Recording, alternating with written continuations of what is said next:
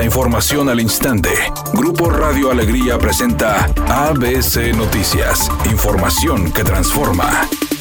La Secretaría del Trabajo de Nuevo León informó que en la entidad se registran aproximadamente 20.000 accidentes laborales cada año que generan un costo de 700 millones de pesos en promedio. El titular de la dependencia, Federico Rojas Veloquio, señaló que estos accidentes se registran mayormente en los sectores de la construcción y manufactura, siendo los principales razones el descuido y el exceso de confianza. Las cifras corresponden al año 2020, pues el Instituto Mexicano del Seguro Social no ha actualizado los datos de accidentes laborales entre 2021 y 2022. No obstante, representaría hasta 5% del total de este tipo de siniestros en el país, donde anualmente corresponden 400 mil siniestros.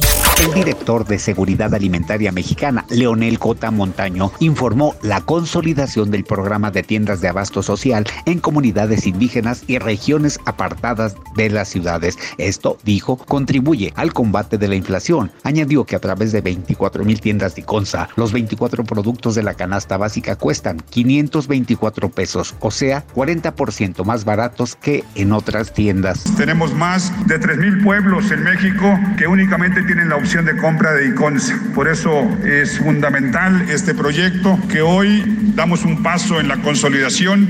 Editorial ABC con Eduardo Garza. El municipio de Guadalupe se quedó chaparro, es la única ciudad de la zona metropolitana sin hoteles turísticos. Eso sí, puro motel por donde quiera. No hay edificios, no hay oficinas corporativas y todo porque no se ha actualizado los usos de suelo. El municipio de Guadalupe está chaparro y así se va a quedar porque no avanzan.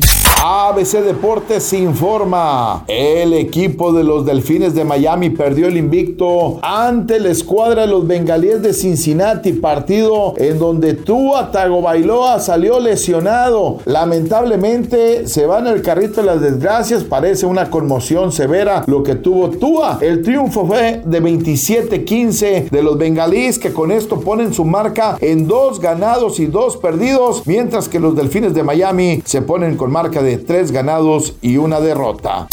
El dueto Hash llegó con su nueva gira al auditorio Banamex, donde anoche ofreció la primera de dos presentaciones y lo hizo ante un lleno total. Obviamente los éxitos de este dueto no faltaron. Ellas hicieron un recorrido musical con temas que marcaron el inicio de su carrera hasta sus más recientes canciones.